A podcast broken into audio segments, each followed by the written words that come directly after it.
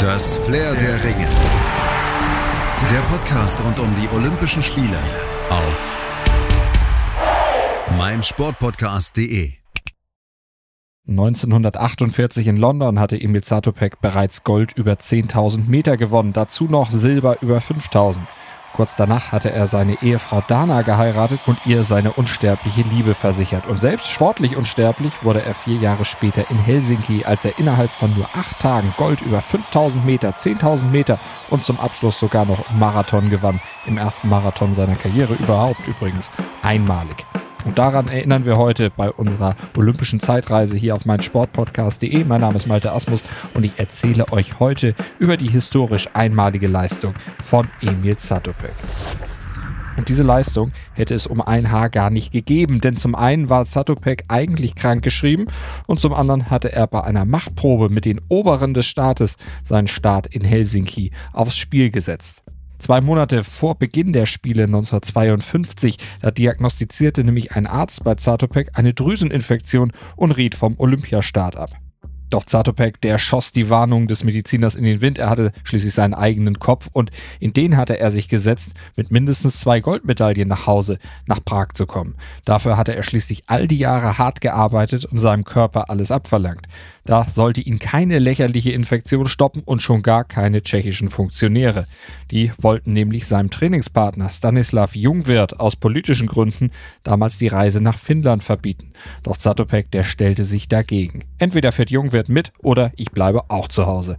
Die Funktionäre knickten ein, Zatopek fuhr und hatte auch noch seinen ganz persönlichen Glücksbringer dabei, Ehefrau Dana, nämlich eine Speerwerferin. 1948 waren sie beide schon bei Olympia in London am Start gewesen. Am Piccadilly Circus kaufte Satopek damals zwei Ringe und machte Dana einen Heiratsantrag, angeblich mit diesen Worten. Liebe Dana, wir sind beide am 19. September 1922 geboren. Wollen wir nicht auch an einem Tag heiraten? Kurz nach den Olympischen Spielen in London war es dann auch soweit. Beide heirateten und der eine ohne den jeweils anderen war fortan nicht mehr vorstellbar. I was like inspiration for Dana and Dana also uh, was inspiration for me. Das erklärte Zatopek im spanischen Fernsehen und diese Inspiration war leistungsfördernd, übrigens für beide. During my sporting career, 18 times I ran world record and Dana says, but all world records after our wedding, never before wedding.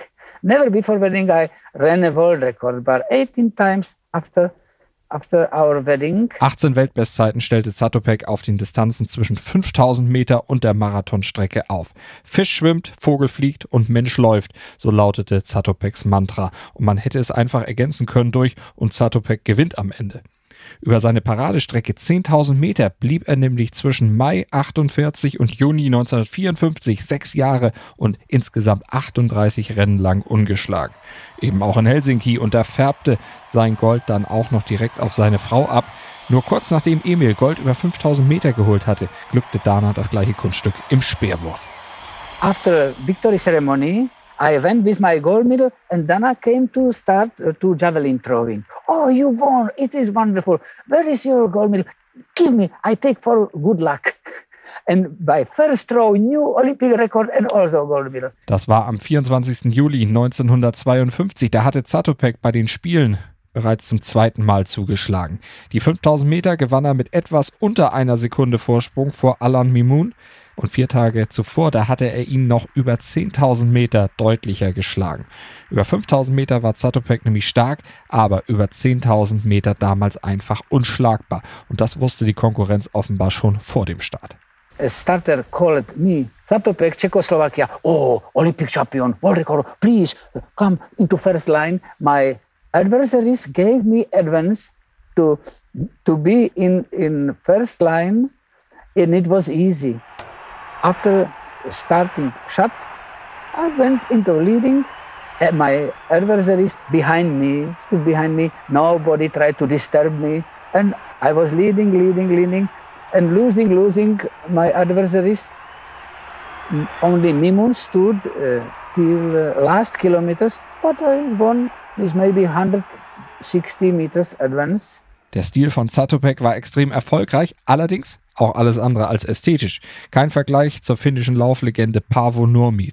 Der Finne war ein Ästhet, aber Zatopek guckte man ihm während der Rennen ins Gesicht, sah aus, als würde er sein letztes machen. Der Gesichtsausdruck gequält, fast schmerzverzerrt. Die Zunge, die hing ihm meist schon nach wenigen hundert Metern seitlich aus dem Mund und seinen Kopf, den hatte er stets verkrampft zur Seite geneigt. Und je länger das Rennen lief, desto mehr wackelte der hin und her. Dagegen geraden stampft Emil Zatopek, so als breche er jeden Augenblick zusammen. So wird sein Stil zu laufen, sein Schütteln des Kopfes, sein Täuschen, sein Kämpfen um Bluff. Und dennoch ist er nicht zu bezwingen, nicht zu besiegen. Hinter ihm her stampft ein zerrissenes Feld, ein Feld der Geschlagenen. Sein ungewöhnlicher Laufstil, der brachte ihm den Spitznamen tschechische Lokomotive ein. Aber dieser wenig ästhetische Laufstil war weder seinen Erfolgen noch der Anerkennung des Publikums abträglich. Ganz im Gegenteil. Die Zuschauer feierten ihn mit Standing Ovations, nicht nur in Helsinki. Die Glocke, die letzte Runde für Emil Sattopek. Und jetzt feiern ihn 70.000 Menschen im aufgewühlten Stadion in Helsinki an. Emil Sattopek Sattopek dem Ziel entgegen Aus der Zielkurve jetzt herauskommen in die Zielgerade. Bravo Sattopek, bravo Sattopek. Ein unheimlicher Lauf. Satopek war ein wirklich grandioser Mann und einer, der eher durch Zufall zum Laufen kam, schon fast zu diesem Sport gezwungen werden musste. Im Frühjahr 1941, da hatte ihn sein Chef aus der örtlichen Schuhfabrik dazu verdonnert, an einem Betriebslauf teilzunehmen. Satopek, der wollte sich erst drücken. Mein Knie tut weh, mein Knie tut weh jammerte Emil Zatopek, wurde daraufhin zum Arzt geschickt und der Arzt, der kam zu dem Schluss, Junge, dir fehlt überhaupt nichts, du bist ein Simulant, du bist ein Feigling. Also, los zum Start mit dir.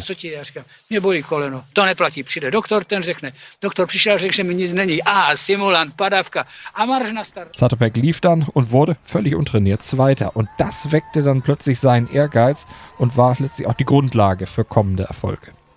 Seinen charakteristischen Laufstil, den hatte Satopek später selbst entwickelt, sein Training auch selbst gesteuert und sich mit geradezu brutalen Trainingsmethoden gequält. Satopeks Trainingsphilosophie basierte auf zwei Erkenntnissen. Du musst schnell genug sein und du musst Ausdauer haben. Und um beide Voraussetzungen für Langstreckenläufer auch zu erfüllen, trainierte er nach der Intervallmethode, bei der sich Belastungsphasen mit Trabpausen abwechselten. Und in Olympiajahren, da quälte er sich richtig. Da steigerte er nämlich die Wiederholungszahlen seiner Intervalleinheiten manchmal auf 70, 80 oder gar auf 100 mal 400 Meter. Um in Wettkampfschuhen ein Gefühl der Leichtigkeit zu empfinden, trug er im Training zuweilen sogar schwere Armeestiefel. Und das zahlte sich in Sachen Schnelligkeit, aber vor allem auch Ausdauer offenbar aus. Und da ihm 52 die 5000 und 10.000 Meter so leicht gefallen waren, entschied er sich kurzfristig auch noch den Marathon anzugehen, obwohl er zuvor noch nie einen gelaufen hatte. Doch auch hier, über die deutlich längere Strecke konnte ihm keiner das Wasser reichen. Nicht einmal der britische Weltrekordhalter Jim Peters. Den fragte Zatopek nach 15 Kilometern, ob das Tempo denn okay sei, das er angeschlagen hatte.